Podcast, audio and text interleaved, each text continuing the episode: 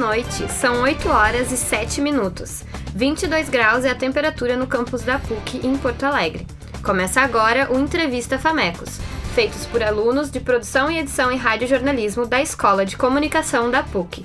Presentes aqui no estúdio estão Bruno Barbosa, Gabriel Salazar, Gustavo Pedroso, Matheus Goulart e eu, Natália Pavão. Hoje nós falaremos sobre desigualdade racial em Porto Alegre.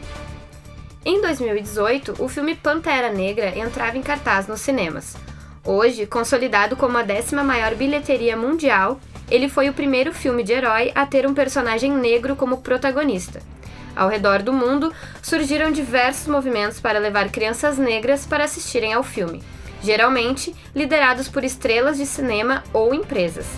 Em Porto Alegre, a ação ficou por conta de uma estudante universitária, Estamos agora no telefone com a Vitória Santana, graduando em Pedagogia pela URGS e instrutora do EJA no Centro da Juventude Cruzeiro. Boa noite, Vitória. Olá, boa noite. Tudo bem? Boa noite. Tudo bem, tudo bem. Conta para nós um pouquinho de onde que surgiu a ideia de levar essas crianças negras para assistirem ao filme.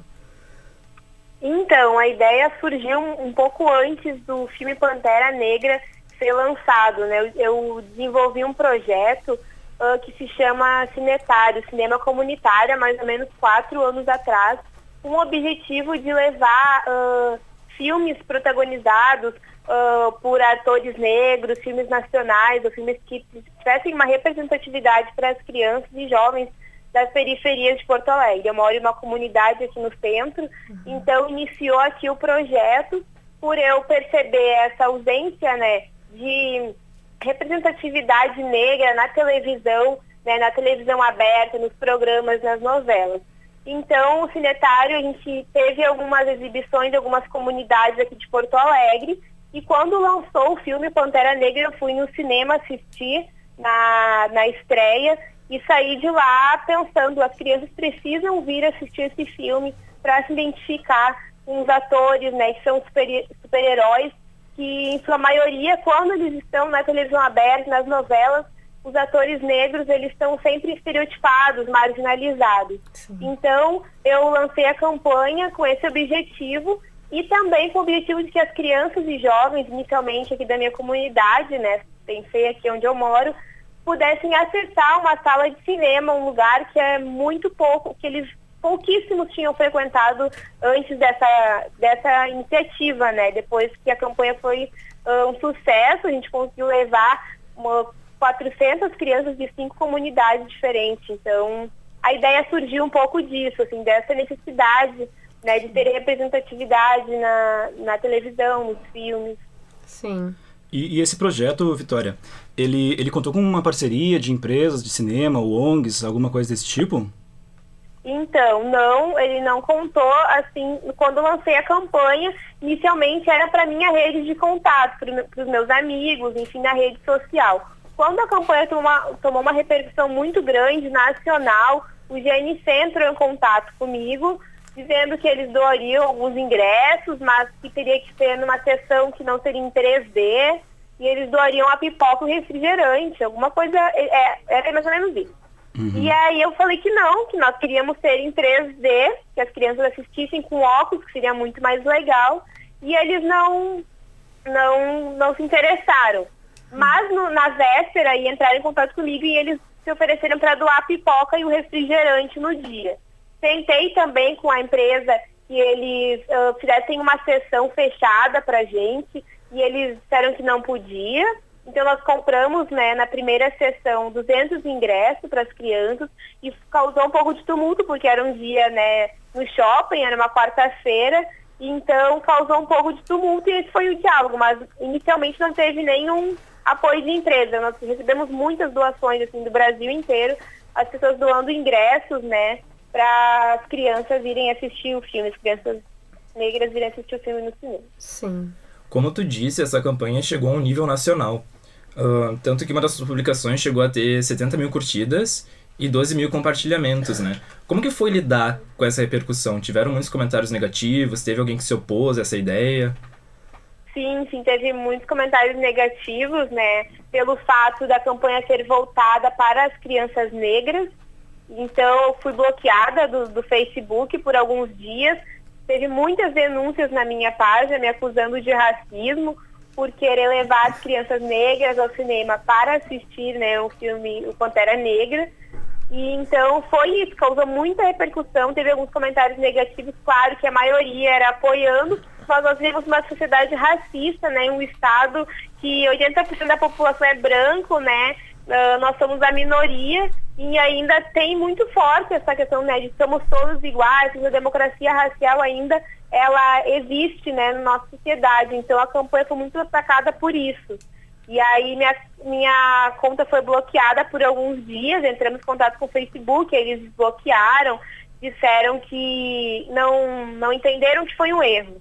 Enfim, mas no final deu tudo certo. Nós conseguimos levar, mas vivemos uma sociedade racista, então esse foi o entendimento, né? Nós esperávamos que quando a gente volta isso para as pessoas negras, né, causa um espanto. Sim. E depois dessa ação do que tu levou para assistir o Pantera Negra, tu fez alguma outra ou acabou que o projeto foi morrendo? Como foi? Então, a ideia, a campanha era para uh, levar as crianças ao cinema para assistir o filme Pantera Negra. Eu desenvolvo o projeto aqui na minha comunidade, né? Eu procuro sempre levar as crianças para jogar futebol. Aqui nós temos uma praça próxima, para que eles consigam acessar outros espaços. Agora nós estamos na construção de uma biblioteca comunitária, né? Esse é o próximo projeto para que a gente tenha um espaço que possa dar continuidade para esse debate, para essas questões de representatividade também nos livros infantis, nos livros infantis juvenis, né, nas histórias em quadrinhos, enfim. Então que a gente possa dar continuidade nesse trabalho em espaço físico aqui na comunidade, a partir da literatura também, porque as crianças aqui apesar de a gente estar no centro, o único espaço de educação que elas têm é a escola Sim. e apenas isso, assim, não, não tem outros espaços de cultura e lazer. Então, o próximo, o projeto agora é a biblioteca comunitária aqui na comunidade. Sim. Uh, boa noite, Vitória. Uh, como tu mesmo falou, uh, teve, tu teve que se mexer, né, para conseguir os ingressos, para consegui que tivesse sido feita né, essa, essa ida ao cinema das crianças para ver o filme. Uh, tu não acha que a nível governamental uh, tinha que ter alguma, alguma coisa que o Estado tivesse que fazer, assim, uma política pública, né? Para que houvesse uma maior democratização do acesso à cultura? Sem dúvidas, eu acho que deveria ter, sim, uh, uma política pública ou que o cinema fosse mais acessível né, para quem realmente uh, precisa estar nesses espaços, né? Saiu agora uh, uma pesquisa que 72% dos cinemas ficam no centro de Porto Alegre, né? Sendo que apenas 19% da população de Porto Alegre mora no centro. Então temos muitos cinemas na região central, então as comunidades periféricas, mas onde não tem esse acesso, então a passagem está muito cara, o preço do cinema está muito caro, né? Então as pessoas acabam não acessando esse espaço. Então acho que deveria sim ter uh, uma política pública que incentivasse ou que descentralizasse também uh, esse acesso à cultura né, e ao lazer, não ficar restrito apenas na região centro. E mesmo tendo as comunidades do centro, as pessoas de baixa renda, as pessoas negras que moram, ainda também não acessam esses espaços que estão na região. Então, tem que ter todo eu acredito, acredito que tem que ser feito um debate sobre isso. Sim. Quem são as pessoas que estão frequentando esse espaço? Quando nós chegamos no Praia de Belas, um ônibus da Cruzeiro também foi assistir o Fio Pantera Negra, entramos pelas lojas americanas e as pessoas achavam que estava acontecendo um arrastão. Então, acredito que. Então, porque não é natural ver jovens negros de periferia no shopping, né? Então, eu acho que sim, esse debate precisa ser feito a uma política pública que, que descentralizasse esses espaços, né? mais projetos que levassem cinema, cinema e cultura e bibliotecas e literatura para as comunidades. Acredito que sim. Oi, Vitória, tudo bem? Tudo bem. Uh, tu colocou que além da repercussão positiva, teve a negativa. Como é que tu recebeu essa repercussão negativa? E em algum momento te, tu te arrependeu da tua atitude de levar as crianças no cinema, enfim? Então, a atitude negativa foi uma atitude, assim, acusando a campanha de racismo, de ser racista, né? Mas isso, ah, os argumentos deles eram racistas. Então, na verdade, eu não me surpreendi, porque vive uma sociedade racista, né? Eu, eu cresci nela, né? Sou uma jovem negra que estou na Universidade uh, federal, né, um lugar pouco ainda acessado pela população negra. Então, eu, em nenhum momento assim, eu fiquei abalada porque eu já imaginava, assim, já estava um pouco preparada e não me arrependi em nenhum momento. Uh, a campanha tocou, tive muito apoio de muitas pessoas, uh, colegas, né, o, pessoal, o meu pessoal aqui da comunidade. Então, eu imaginava e não me arrependi. Isso, isso faz parte, né, de, da sociedade que a gente vive. Sim. E o, Datafolha divulgou uma, uma pesquisa que fala que Porto Alegre está no ranking das 12 cidades que mais consomem cultura no, no país. E também é uma das poucas capitais brasileiras que possui projeto de descentralização da cultura por parte da prefeitura, né? O núcleo da prefeitura que cuida da população negra em Porto Alegre tem um projeto assim. E mesmo assim acontecem situações como essas, né? Como tu acredita que uma ação como a tua, como o teu projeto que tu tem na comunidade, eles podem estimular as crianças a consumir mais. Tu acredita que isso é realmente efetivo? Tu tem algum indício de que já funcionou, já mudou a realidade para algumas crianças? Então, uh, é interessante esses dados, assim, de Porto Alegre mais consome cultura, e eu acho que também isso tem a ver que nós somos um, um estado mais seriamente branco, né, enfim. Então, eu acho que a campanha teve um impacto positivo para as crianças, porque essa ideia de cinema, de ir ao cinema, então entrou né, no repertório vocabular delas, elas querem acessar esse espaço. Depois que, que, a gente foi ao cinema, ficaram muito tempo me perguntando quando a gente ia no cinema de novo, quando a gente ia no cinema de novo. Então, foi algo que foi atingido com sucesso, né? Que eles conseguiram ir nesse espaço, entender, curtir aquele momento e se enxergar na tela, né? Então, esse é, esse é o trabalho, né? E a ideia é que seja que isso aconteça sempre, né? Então, não só quando lança um filme com super-heróis negros, mas que então a ideia da biblioteca também é isso, é dar continuidade, descentralizar, levar esse debate para outras comunidades. Assim, é interessante esses dados do Datafolha e eu acho que eles precisam ser ampliados ainda mais. Sim. Oi, Vitória. Uh, tu acredita que, que as ações que a Prefeitura de Porto Alegre está fazendo para descentralizar o acesso à cultura está surtindo algum tipo de efeito positivo, tanto na quantidade quanto na qualidade? E se ela está devendo, qual tipo de lazer cultural tu acredita que ela poderia proporcionar mais? Então, eu acredito que isso não está surgindo efeito, né? Nós tivemos uma grande descentralização do carnaval das escolas de samba do centro de Porto Alegre, né? Fomos para a Zona Norte, o que dificultou muito, não temos recurso para a escola de samba, que é uma cultura da população negra, né, historicamente. Então, por exemplo, nós temos eventos que, que a prefeitura financiou como, como Pokémon, né, o jogo do Pokémon lá no gasômetro e tal quem foram as pessoas né, que, que participaram desse evento? Né? Quem são essas pessoas? Agora com a reforma do gasômetro ali da Orla, tem um grande movimento né, contra a juventude negra de periferia que vai para lá, contra os bares que, que estão lá próximos ao gasômetro, que tocam samba, que reúne né, um pessoal de comunidade. Então eu acho que não está sendo isso, não está sendo bem feito, assim porque com essas reformas eu acho que está afastando cada vez mais as pessoas, né, a, a, população de comunidade, a população negra desse espaço, porque sempre aí começa a ter muita repressão. Quando teve o um evento que era o funk no gasômetro, né, teve uma super polêmica, os vizinhos do centro histórico contra, né, e se fossem meninos brancos lá tocando outro violino, né, isso é essa essa repercussão assim teria, seriam aplaudidos. Então eu acho que essa descentralização não está sendo bem feita, assim, não, não consigo ver isso, não consigo visualizar a partir das minhas vivências, dos projetos, de onde eu estou, essa descentralização não está sendo, não está acontecendo também. Uh, querendo ou não, tudo tem uma relação com a educação, né? Tu, como estudante de pedagogia, quão importante tu acredita que sejam as escolas as universidades trazerem esse tema de desigualdade para pra pauta, assim, sabe? Tu acha que deveria haver um preparo dos alunos para começar a pensar e planejar alternativas de inclusão? Acho que sim, eu acredito que sim. Acho que a educação é muito importante, do pedagogia na Universidade Federal, através das cotas, né?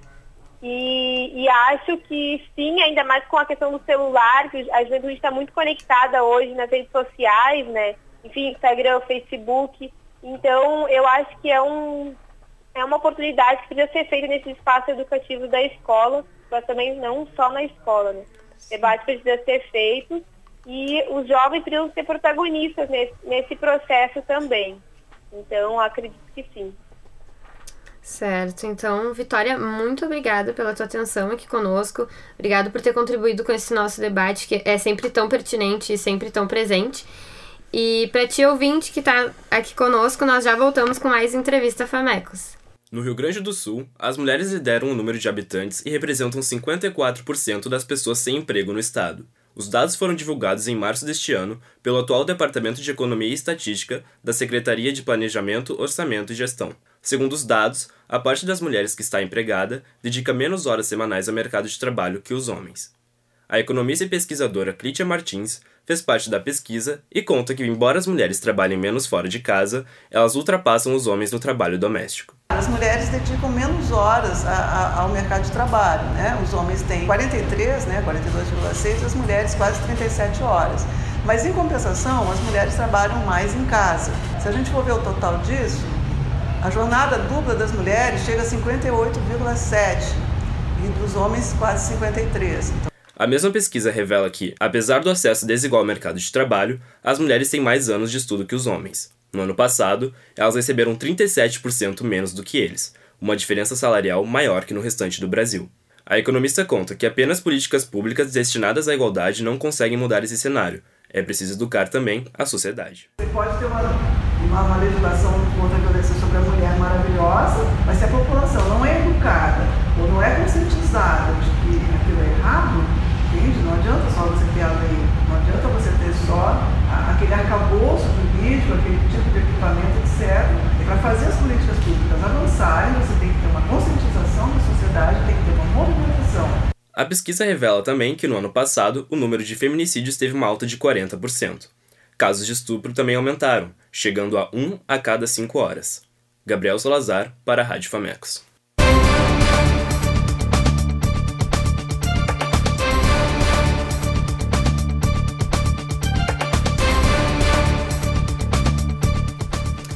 Agora são 8 horas e 24 minutos. A temperatura é de 22 graus no, campo da, no campus da PUC. Você está ouvindo o Entrevista Famecos, tratando hoje de desigualdade racial em Porto Alegre. Há pouco conversamos com Vitória Santana sobre o acesso à cultura pelos jovens negros na cidade. Agora, nós vamos falar com outro jovem que também não é conformado com as desigualdades da nossa sociedade. O Daniel Quadros é estudante de jornalismo daqui da PUC e membro da organização do Afro Python um, ev um evento que incentiva a população negra a ingressar na área da tecnologia.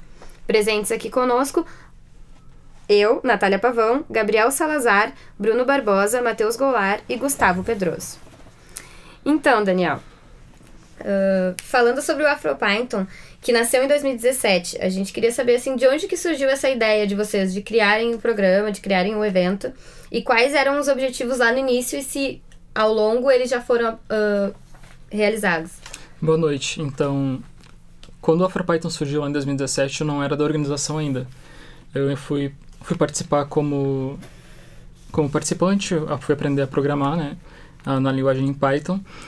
E foi muito interessante, porque o pessoal surgiu, criou o projeto, são, para quem não sabe, são todos jovens, uh, profissionais e estudantes de tecnologia, né? eles se conformaram com essa questão de falta de representatividade, de diversidade em geral que existe na TI. Tem poucas mulheres, poucos LGBTs, poucos negros, poucas pessoas PCDs. É uma falta de diversidade em geral.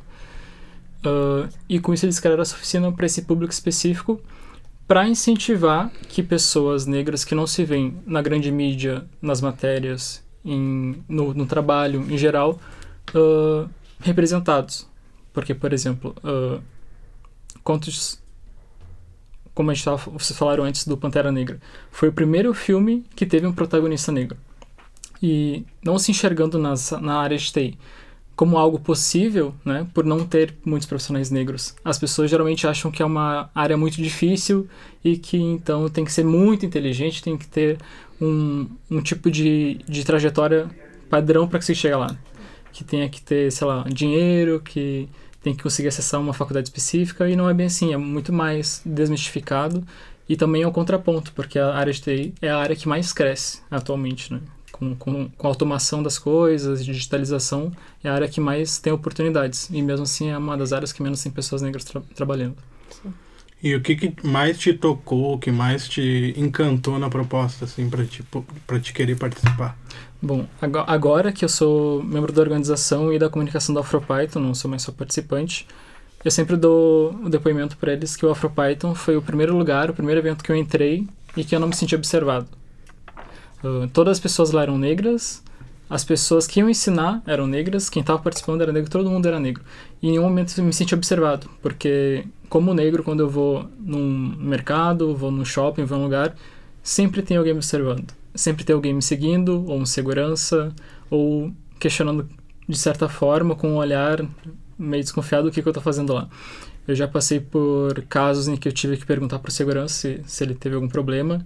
A gente teve que dizer não, eu não vou abrir a minha mochila. Tu não pode fazer isso, eu sou jornalista, eu sei meus direitos. Então, isso foi o que mais impactou. Foi o primeiro ambiente que eu me senti à vontade e que eu consegui me concentrar 100% no objetivo do evento, que era aprender a programar, aprender mais sobre TI. E sobre o Afroativos, que presta serviço de conscientização, empoderamento e tal. Uh, que serviço que serviço tu presta lá que tu é voluntário Sim. né? O Afroativas ele é um outro projeto né? Ele também tem essa pegada da educação. É um projeto que surgiu a partir de um caso de racismo também.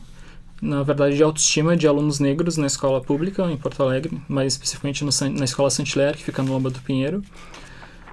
Ah, uma professora que era negra, ela alisava o cabelo, começou a se incomodar com essas pautas, com as questões de racismo que aconteciam na escola dela com os alunos.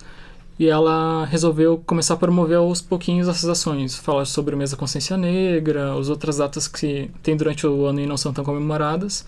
E um dia uma aluna chegou nela e falou: Professor, acho teu projeto muito legal. A aluna também era negra.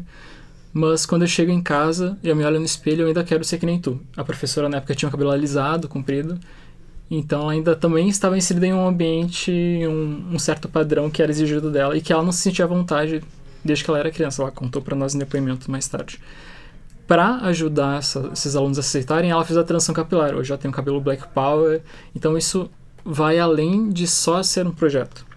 Tem uma carga emocional, uma carga afetiva de todos que participam e o pessoal se vê como muito como uma, uma família assim uma comunidade eles realmente se ajudam eles os alunos engajam e o mais legal é que são os alunos quem faz o projeto acontecer a professora ela só é um suporte para atender no que eles tiverem dúvidas e tudo mais mas são os alunos desde o primário desde os bebezinhos que que leem histórias eh, escutam histórias até os mais velhos das séries finais do ensino médio que tocam projetos, vão, vão em palestras e eles já foram convidados para ir em outros, outras escolas do país, eles saíram daqui.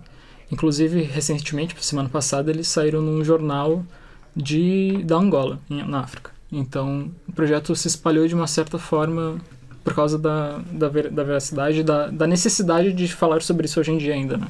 Sim. Uhum. E tu, como estudante de ensino superior, qual é o teu papel dentro desse, desse projeto? Hoje, eu ajudo eles com organização, né, propondo temas e como eles poderiam fazer diferente do que já é, já é feito e também com demandas de comunicação. Mas como eu, eu falei, eles quem tocam e eu dou suporte. Então, por exemplo, assim como professora, a gente tem um grupo de organização, tem o pessoal da Catrina Filmes que está fazendo um documentário com eles, mas eles quem gravam e a Catrina dá suporte. Uh, eles fizeram semana, pass semana passada, não, ano passado, perdão, um calendário com datas comemorativas negras. Eles que construíram tudo. Eu só fiz um template para eles antes no PowerPoint, que é fácil, dá para acessar em qualquer lugar. Eles construíram, botaram todo o conteúdo e depois eu olhei, dei uma finalizada ali para no que tinha que alinhar e tudo mais. Mas esse me ajuda, é na organização, na, na potencialização da comunicação e of, oferecendo, incentivando que eles tenham autonomia para enquanto pessoas negras de fazer as coisas como eles acham que deve ser e mostrar que está sendo bem feito por eles. Hum, legal.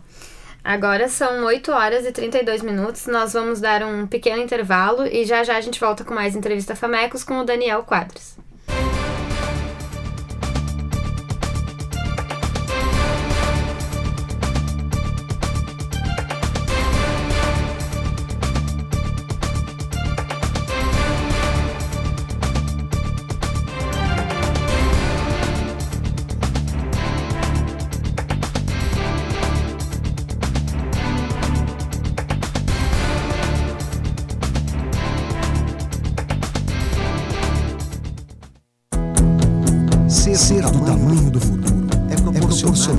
Verdadeira experiência universitária, unindo inovação, interdisciplinaridade e internacionalização. É ser estrutura e conteúdo a serviço de quem cria, produz, aprende, ensina, constrói. É ser um lugar para realizar sonhos maiores. Somos a PUC e somos do tamanho do futuro. Ser do tamanho do futuro ser um campus completo, um parque esportivo moderno, um museu de ciências e tecnologia, um lugar de interatividade e conhecimento. É ter a biblioteca mais avançada da América do Sul. É ser o Tecnopuc, um ecossistema de inovação que integra empresas, governos, pesquisadores e estudantes. É ser o Hospital São Lucas, referência no cuidado com o ser humano é ser um centro de eventos com toda a infraestrutura. Somos a PUC e somos do tamanho do futuro.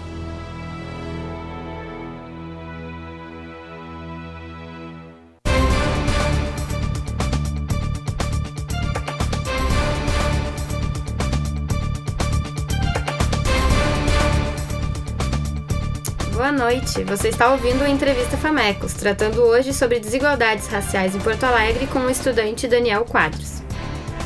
Então, Daniel, falando um pouco sobre jornalismo, sobre tu ser estudante, né?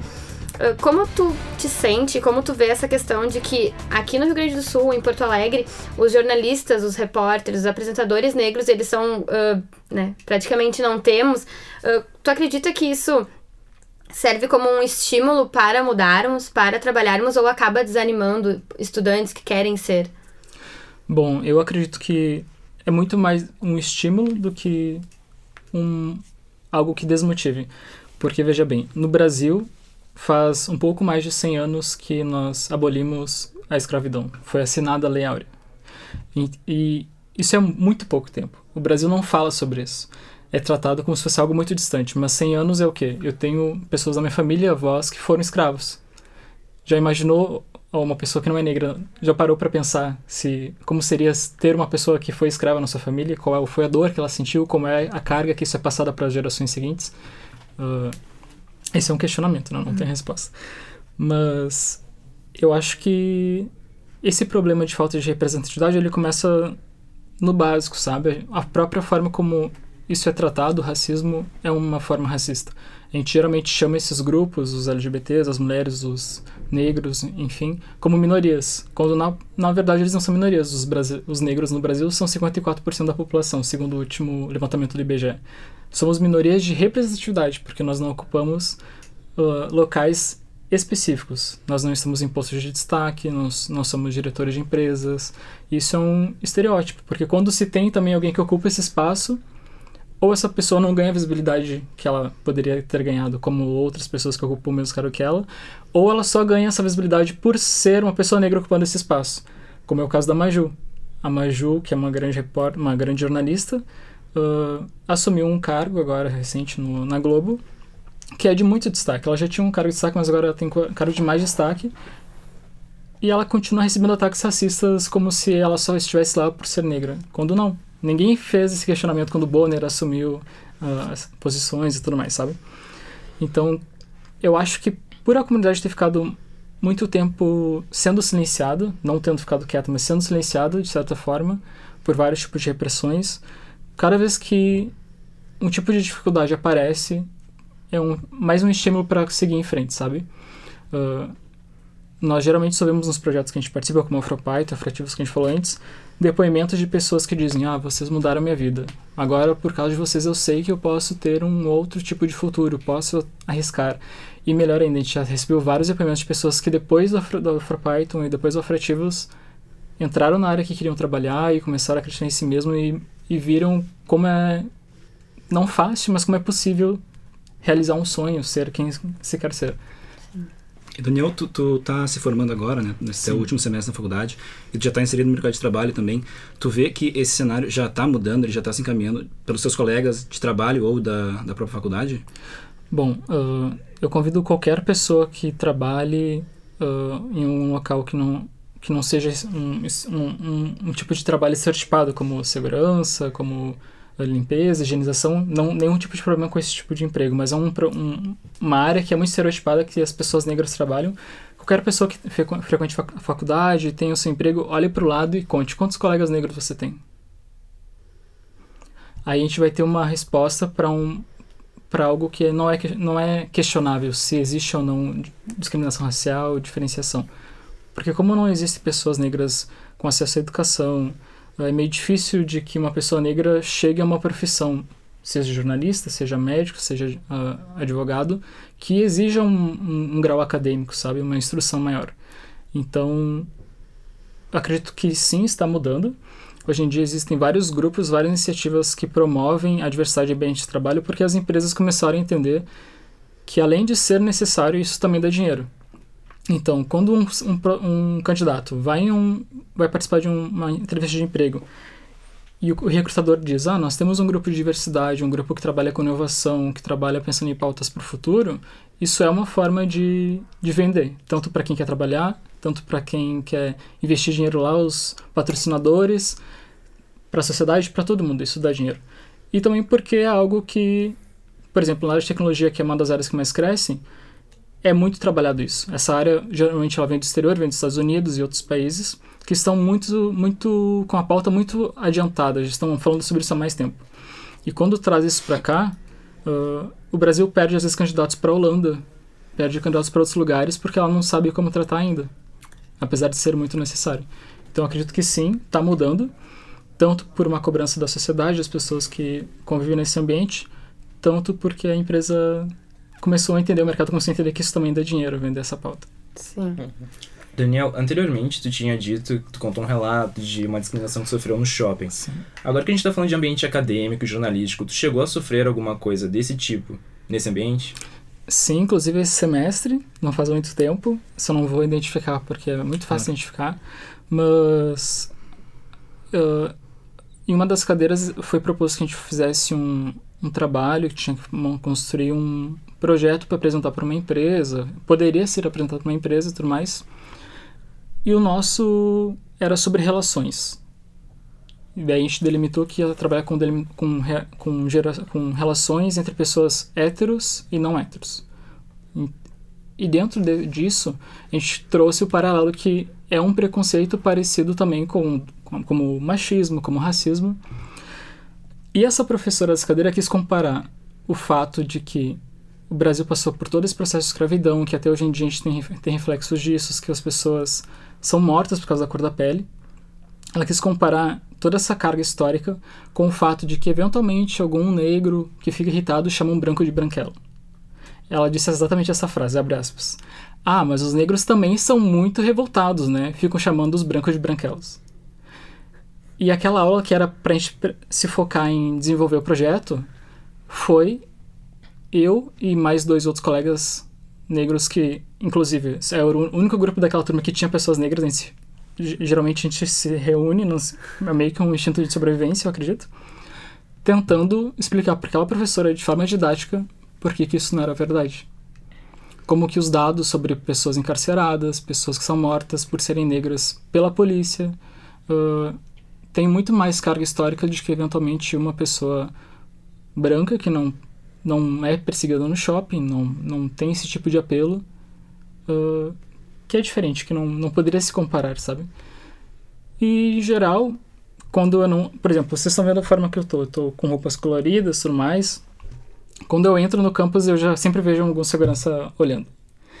E se eu não vou meio que para algum prédio específico meio direcionado, eles se eu fico pelo pátio, por exemplo, comendo um lanche antes de entrar para aula, sempre fica alguém na minha volta, sabe? É algo que acostuma, mas que não não passa.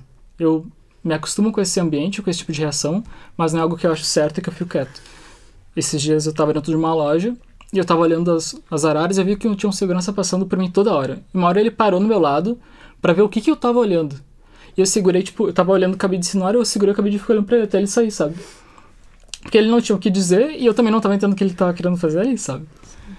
Então, é algo que acontece, a gente não acostuma, mas que só se falando sobre isso para mudar, sabe? Por isso que é tão importante trazer esses temas. É, Daniel, continuando um pouco aqui na área acadêmica, né? Uh, tô como estudante negro na ensino superior, que não deve ter muitos colegas assim. Como é que tu acha que tá, tá tendo, eh, como é que tá acontecendo essas políticas de facilitar o acesso, né, à universidade, assim, para tanto jovens negros como quem tem um pouco menos de renda, né? Uh, tu acha que tá funcionando, assim, o sistema de, de acesso, né, ao ensino superior? Bom, eu acho que está cada vez mais precário, na verdade, porque as bolsas, uma forma de incentivo à educação são além das cotas, né? Por motivos óbvios, questões históricas, uma forma de tentar retratar a história que o Brasil ignorou por muito tempo. Uh, também porque os negros não têm acesso à educação, como a gente comentou antes. Se uma pessoa, por exemplo, que os negros geralmente moram em áreas que são um pouco mais periféricas. Nessas áreas, as escolas, a maioria são públicas, e eu, por exemplo, na minha escola, se eu for contar quantos colegas que estudaram comigo hoje estão na faculdade, são poucos. E quantos desses são negros, são quase nenhum.